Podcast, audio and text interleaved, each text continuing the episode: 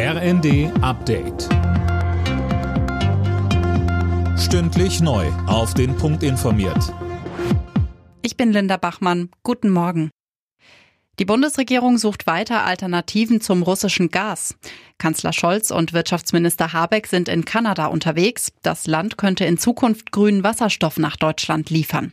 Bis zum Winter wird das allerdings nichts mehr. An den hohen Energiepreisen wird sich deshalb nichts ändern. Die Ampel diskutiert deswegen aktuell über ein weiteres Entlastungspaket.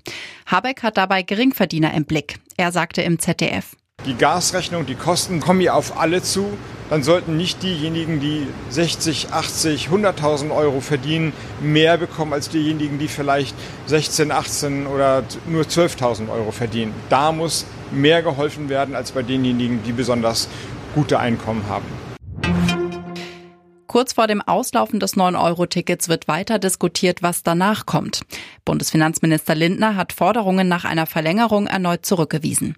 Die Idee eines kostenfreien öffentlichen Nahverkehrs sei nicht finanzierbar, sagte er im ARD-Sommerinterview.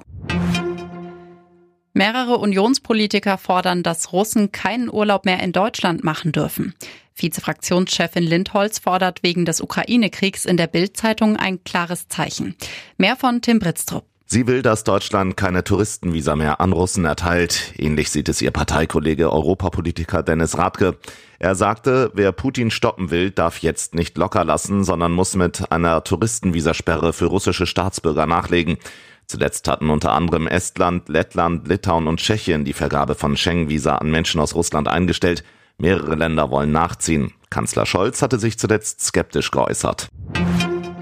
In der Fußball-Bundesliga marschiert der FC Bayern zum Saisonstart weiter vorne weg. Dank eines souveränen 7 zu 0 in Bochum bleiben die Münchner ohne Punktverlust und sind Tabellenführer. Zuvor trennten sich Frankfurt und Köln 1 zu 1. Alle Nachrichten auf rnd.de